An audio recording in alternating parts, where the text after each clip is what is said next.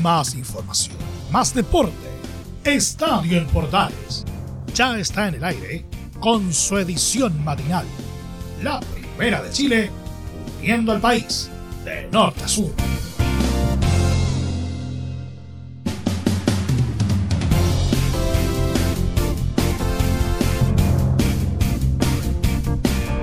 Muy pero muy buenos días amigas y amigos de Estadio Portales edición matinal. Estamos en una en un día muy especial, viernes 3 de diciembre del año 2021. Algunos dicen que es el mes más bonito del año. Bueno, es el mes de mi, cumpleaños, por cierto, y el mes de la Navidad, así que hay muchas razones para estar contento. Mi nombre es Laurencio Valderrama Poletti junto con Emilio Freitas les llevaremos en esta media hora lo más destacado del deporte nacional e internacional. Por lo menos hay varias noticias importantes y varios titulares que es importante ir repasando, como por ejemplo el título de Eduardo Vargas en el Atlético Mineiro, gran actuación ahí del cuadro dirigido por Cuca, por cierto, todo lo que es la previa de esta última fecha del fútbol chileno, con la situación de Católica que está peleando por el título y de la U que está eh, buscando salvarse de la promoción. Y por cierto eh, también tendremos informaciones del Panamericano Junior donde al Team Chile le está yendo bastante bien y hubo algunas novedades importantes en cuanto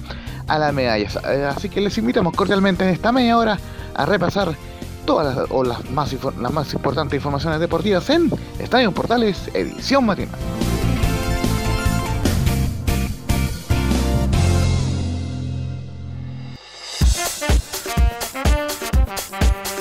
Desde el máster central de la Primera de Chile, uniendo al país de norte a sur, les acompaña el periodista Laurencio Valderrama Polete con las informaciones de Estadio Portales, edición matinal. Les agradecemos por, por supuesto su sintonía. Y vamos de inmediato con la noticia del día, o por lo menos eh, la noticia más importante con la cual terminamos el día, que fue el título del Atlético Mineiro, que se encontró campeón o campeado con Eduardo Vargas en cancha. Eh, fue como el fue así como el Atlético Mineiro venció 3 a 2 al Bahía como visitante en duelo pendiente y se coronó campeón del Brasileirao 2021. Eh, ¿Cómo se dio el trámite de este partido?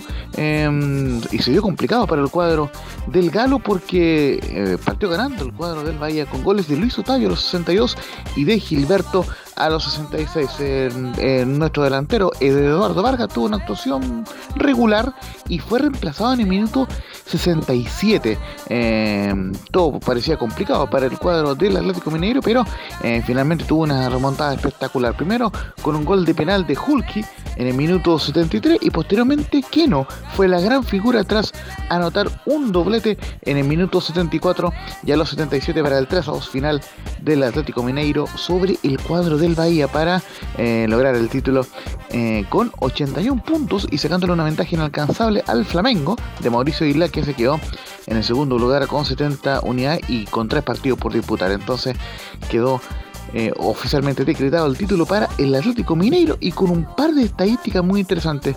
Creo yo que la más interesante es que el, cuadro del Atlético Mineiro eh, conquistó su, segundo título en la historia del Brasileirao y el primero en 50 años. Nunca antes un equipo brasileño había pasado tanto tiempo sin ser campeón, desde el año 1971 que el, que el, Atlético Mineiro no, eh, no podía ser campeón. Así que los festejos fueron enfervorizados durante toda la noche en Belo Horizonte y por lo menos en lo personal conozco esas zonas de que sé perfectamente que está partida por la mitad de la ciudad.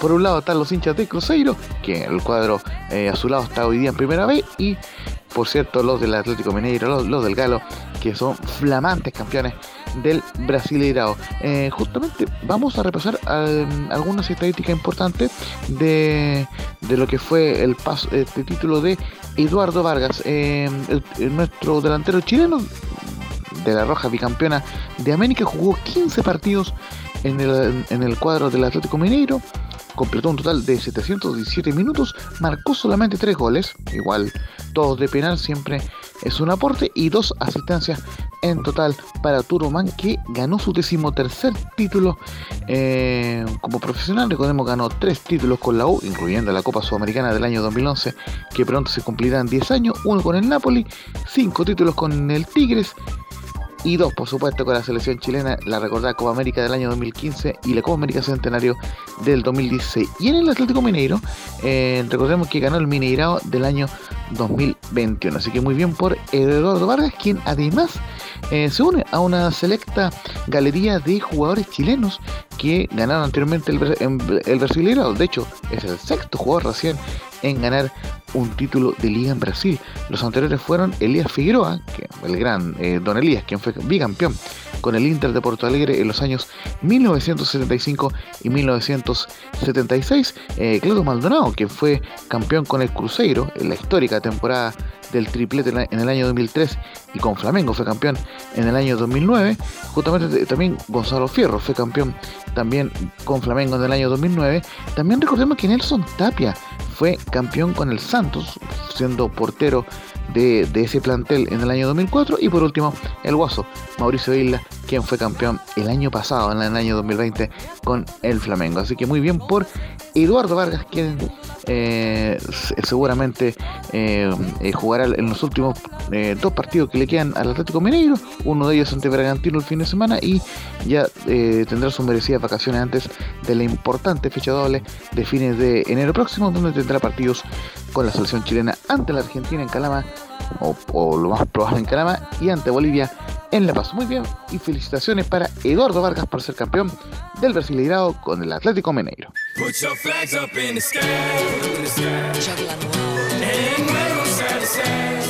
Y antes de ir con las, con las principales informaciones del fútbol chileno y de la previa de esta espectacular y dramática última fecha del Campeonato Nacional, vamos a ir con un par de informaciones del fútbol internacional. La primera, que el Necaxa oficializó la contratación de Jorge El Mago Valdivia con miras al torneo de clausura 2022 en la Liga eh, MX allá en México. El volante, recordemos que llega libre tras su paso por Unión La Calera y tras su su paso por Colo Colo y lo, lo va a dirigir Pablo Guedes, quien recordemos que lo tuvo en el cuadro Albo en el año 2018 cuando llegaron a cuartos de final de Copa Libertadores. Así que muy bien por el Mago Valdivia que acompañará a Ángelo Araos en, el cuadro del Necaxa que se está llenando de a poco de chilenos nuevamente.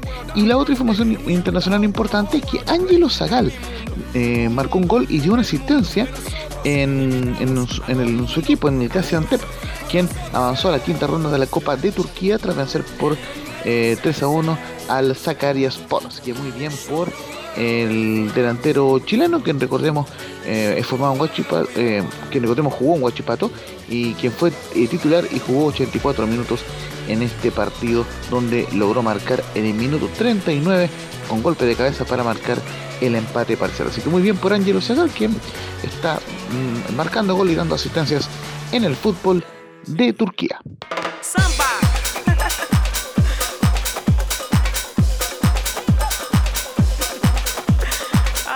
Y ahora nos vamos de corrido con toda la previa de esta gran 34 y última fecha del Campeonato Nacional de Primera División, pero antes de ir con toda la previa de los partidos de los, de los tres equipos grandes, vamos con una información que surgió en la noche y que es muy importante para el desenlace de este campeonato nacional.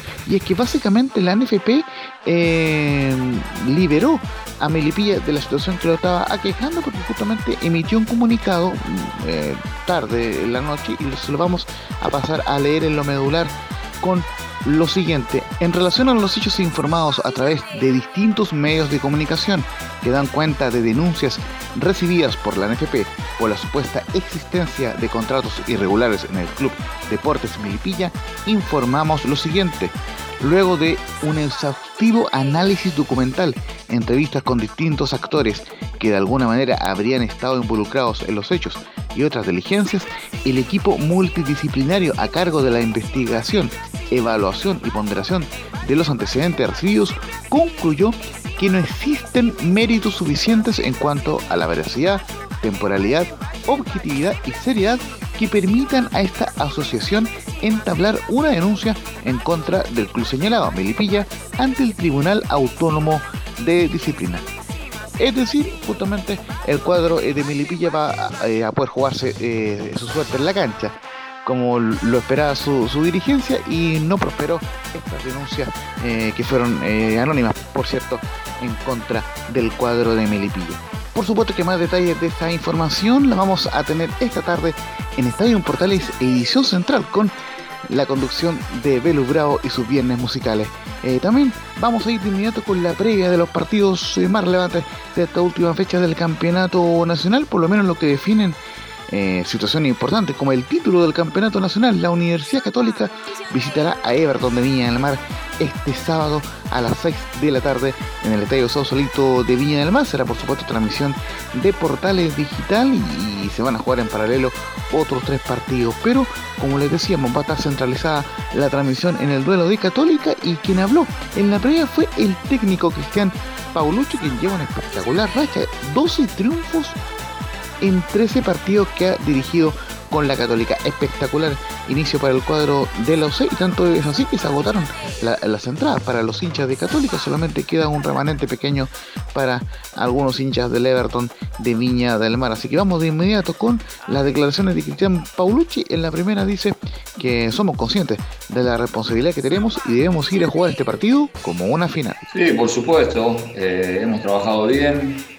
somos conscientes de las responsabilidades que tenemos, eh, tenemos un, gran rival enfrente y como digo siempre tenemos que ir a jugar una final como lo venimos haciendo estas 13 finales que jugamos, o 14 más la, Copa con Newlense. Así que afrontaremos eh, este partido con la seriedad que lo venimos haciendo. Y vamos de inmediato con la segunda declaración del técnico Cristian Paulucci, quien dice en la segunda que no hemos logrado nada, debemos estar concentrados y hacer el mejor partido del año. Sería muy lindo, pero la misma respuesta que le di a tu colega. Eh, no hemos logrado nada, tenemos que estar súper concentrados, súper serios. Eh, para afrontar el mejor partido del año. Tenemos que hacer el mejor juego del año para quedarnos con el partido. Después eh, me pondrá contento lo que sea mejor para el grupo lo que sea mejor para el grupo. Yo, siempre pongo el grupo por delante mío, así que estoy contento por lo que pasó con Newlense, pero todavía no puedo estar contento por nada porque no logramos nada, así que eh, vamos a trabajar de la mejor manera para, para afrontar este día sábado y hacer el mejor juego. Por cierto, en el Everton de Viña del Mar no se quedan atrás y quien habló, quien sacó la voz fue el portero Franco Tornacholi, el uruguayo quien eh, recalcó y las declaraciones que dio en otros medios donde eh, manifestó su favoritismo por Colo Colo en esta definición por el título. Nos comenta en ESPN Chile que Colo Colo estuvo muy afectado por la pandemia y fue el equipo más regular del campeonato. Yo creo que Colo Colo estuvo muy afectado por la pandemia y es la realidad porque empezando para mí fue el equipo más regular, en la Copa Chile sale campeón que nos gana a nosotros la final y en el campeonato venía muy bien hasta una especie de final que se dio contra Católica, que esa pucheada la gana, la gana Colo Colo y le saca 5 puntos a la Católica. 5 puntos a falta de 15. Era casi seguro que si la pandemia no lo agarraba, yo no creo que lo bajen a, eh, no lo iban a bajar a Colo Colo por el envión que venía de ganar esa especie de final. Y, y, ese partido, el siguiente partido lo ataca la pandemia, que es un partido que ya prácticamente lo perdés porque jugás con juveniles que ni siquiera estaban entrenando, por lo que tengo entendido. Y luego de ahí también te va a costar porque tuvieron muchos jugadores sin entrenar y retomar. Y ahí es cuando la Católica también eh, toma, toma esa, ese, ese aire que necesitaba incluso hoy lo termina pasando a Colo Colo. Nada más que por eso fue la, fue la opinión, una, opinión muy personal, que no quiere decir que si la Católica, Católica salga campeón no se lo merece, lógico que se lo merece porque el COVID es para todo y en ese aspecto la Católica hizo mejor las cosas que Colo Colo. En otra declaración el portero eh, Tornacholi reconoció que el Everton eh, eh, fue un equipo muy irregular durante la presente temporada y que el objetivo por ende es poder ganar ante Católica y no dejar que el cuadro cruzado de la vuelta en su cara. Así que eh, le puso algo de pimienta ahí el, el, el arquero uruguayo de Everton, que es el, es el tercer arquero menos batido del campeonato. Interesante la estadística, pero el cuadro viñamarino llega con una estadística muy negativa porque completó seis fechas sin ganar, con dos empates y cuatro derrotas. Así que la Católica sin duda es el máximo favorito para este partido. Y ojo, recordemos que solo con un empate se coronará como flamante campeón del torneo 2021 y tetracampeón histórico del fútbol nacional. Recordemos que será transmisión de Portales Digital el día sábado con relatos de Cristian Frey.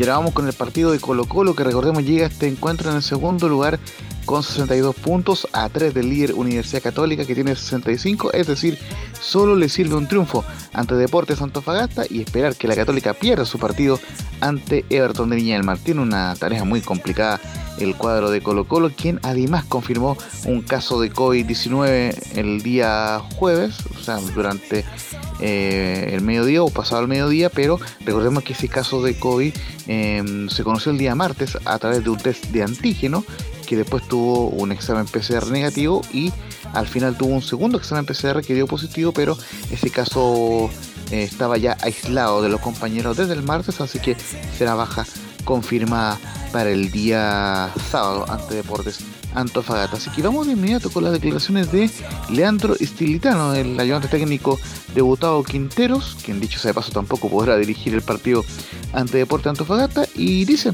en la primera, más allá del caso positivo que tuvimos, estamos enfocados en la final del sábado ante Deportes Antofagasta. Uno no quiere ser eh, reiterativo con, lo que ha pasado, eh, analizando obviamente y no dejando de, de lado el contexto mundial que vivimos y lo que nos pasó a nosotros, que, le, puede, le ha pasado a otros equipos y le puede pasar a cualquier equipo del mundo. Y lo que estamos tratando es de volver a tener esa intensidad y ese juego eh, interno y externo que, teníamos hasta el partido de Católica y que después de, los episodios lamentables que nos han ocurrido eh, no pudimos volver a tener. O en realidad los tuvimos, pero no los momentos que nosotros queremos sostenerlos eh, que fue que, son era prácticamente los 90 minutos que en Colo Colo hacía mucho daño en el primer tiempo y generalmente en el segundo tiempo los terminábamos a los rivales eh, asfixiando y bueno, eso, a eso es lo que apuntamos en esta semana en particular para, llegar bien al sábado. Y la segunda que vamos a escuchar del ayudante técnico de Colo Colo es sobre el deporte de Antofagasta.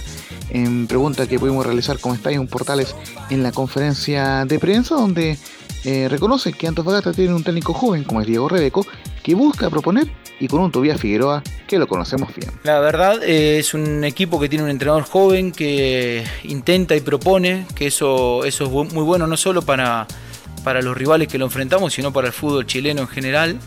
Eh, con centrales que intenta salir jugando, con, bueno, con Tobías Figueroa que en el caso personal lo conocemos de Argentina, que es un centro delantero muy, muy muy preponderante adentro del área, que hay que tener mucho cuidado, con extremos que, son muy rápidos, que, utilizan muy bien las bandas y con laterales que atacan. Eh, va a ser yo creo un partido abierto, lindo, porque los dos equipos van a proponer. Y obviamente ya desde, desde el día martes eh, estamos tomando los recaudos necesarios para evitar las fortalezas de ellos y tratar de, digamos, de dejar más eh, expuestas sus, sus debilidades para poder sacar provecho de ello. Y ahora nos vamos para el lado de Deportes Antofagasta, que recordemos está clasificado a la Copa Sudamericana 2022, por lo cual solamente juega por el honor de vencer a Colo Colo como local. Y por ende, el arquero de Deportes Antofagasta, quien es formado en Colo Colo, Ignacio El Nacho González, comenta en la transmisión oficial que solo me, preocupo de Deportes Antofagasta y queremos cerrar con un triunfo de local ante Colo Colo. Yo lo único que me preocupo es Deportes Antofagasta. Mi enfoque vital siempre ha sido Deportes Antofagasta todas las fechas y me preocupo de dejar el arco en cero y hacer mi pedo. La verdad que afrontamos el partido de la misma forma y con el mismo profesionalismo que afrontamos todos. Sabemos que tenemos que cerrar con un, triunfo acá de local. Estamos pendientes en los últimos partidos de poder conseguir un triunfo acá en, en, Antofagasta, así que estamos centrados en eso. Estamos trabajando de la mejor forma para afrontar el partido con todas las armas posibles. Recordad que este partido entre Antofagasta y Colo Colo se disputará el sábado a las 18 horas y será transmisión de Estadio en Portales con los relatos de Juan Pedro Hidalgo.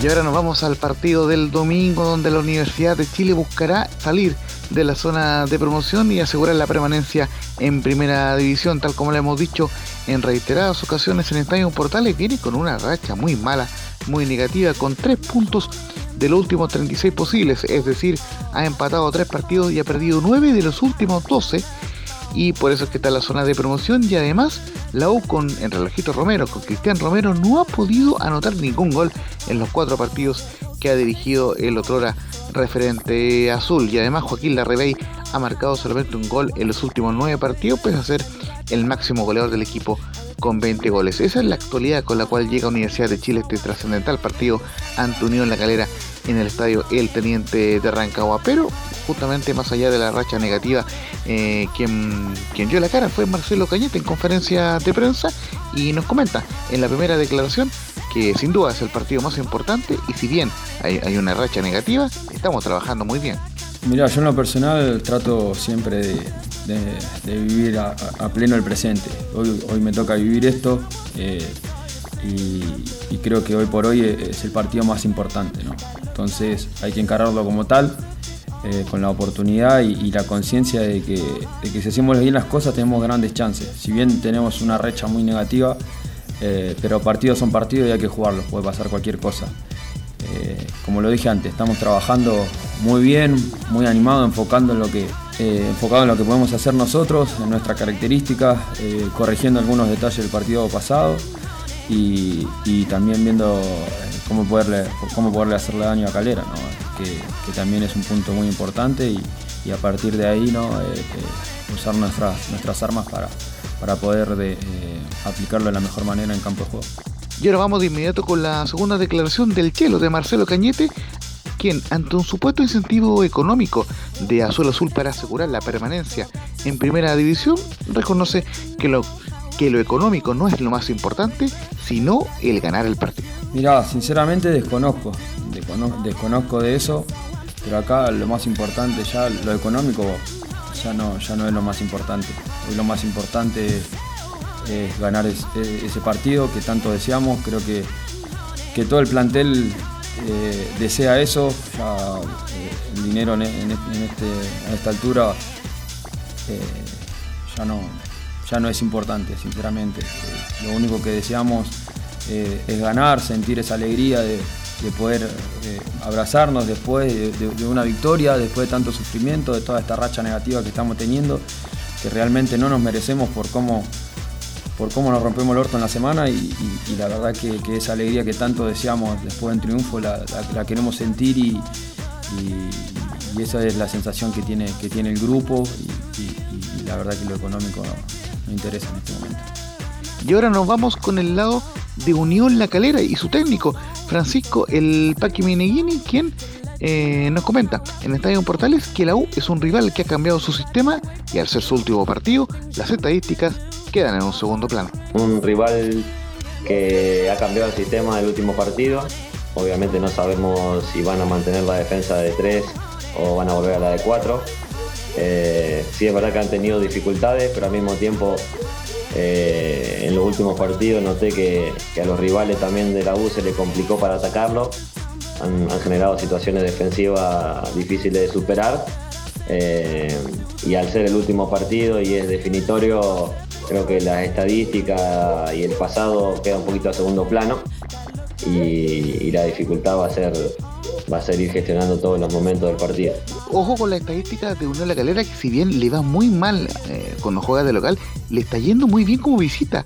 Lleva un invicto de 6 partidos en calidad de forastero con 5 triunfos y solo un empate, por lo cual será un rival muy peligroso para la Universidad de Chile este día domingo. Recordemos que también el partido se disputará el domingo a las 6 de la tarde en el estadio El Teniente de Arrancagua y contará con los relatos de nuestro capitán Carlos Alberto Bravo.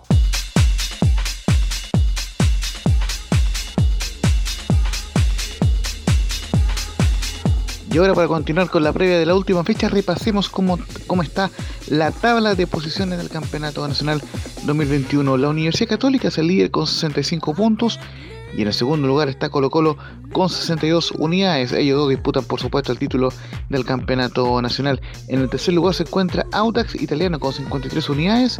En el cuarto Unión La Calera con 51 unidades. En el quinto puesto se ubica Unión Española con 48 puntos. En el sexto lugar está Deportes Fagasta con 44. En el séptimo lugar lo comparten Ñublense y Palestino con 41 puntos. En el noveno se ubica Everton con 39 décimos están Deporte La Serena, Deporte Melipilla y O'Higgins con 38 puntos. Recordemos que ya O'Higgins eh, terminó su participación en el torneo y tiene fecha libre en esta última fecha. En el decimotercer puesto se ubica Coersal con 37, decimocuarto Curicó con 36 y compartes ese puesto con la U que también tiene 36 puntos pero peor diferencia de gol. Penúltimo se ubica Huachipato con 34 unidades y último Santiago Wanderers con 20 puntos. De momento, eh, ya los que están seguros clasificados a Copa Libertadores son Universidad Católica, Colo Colo y Everton, como Chile 4, por lo cual solamente falta que o el Audax italiano o Unión La Calera sea el cuarto clasificado, mientras que a la Copa Sudamericana están clasificados Unión Española y Deportes Fagasta, por lo cual faltan por definir dos cupos. Uno de ellos será para el ganador de Ñublense y Palestino y el cuarto y último cupo será para La Calera o el Audax italiano. Mientras que los equipos que están peleando por salvarse del descenso y de la promoción son Deporte Milipilla, O'Higgins, Cobresal, Curicunido, Lau y Huachipato. Así que estará muy emotiva e interesante esta última fecha del campeonato nacional.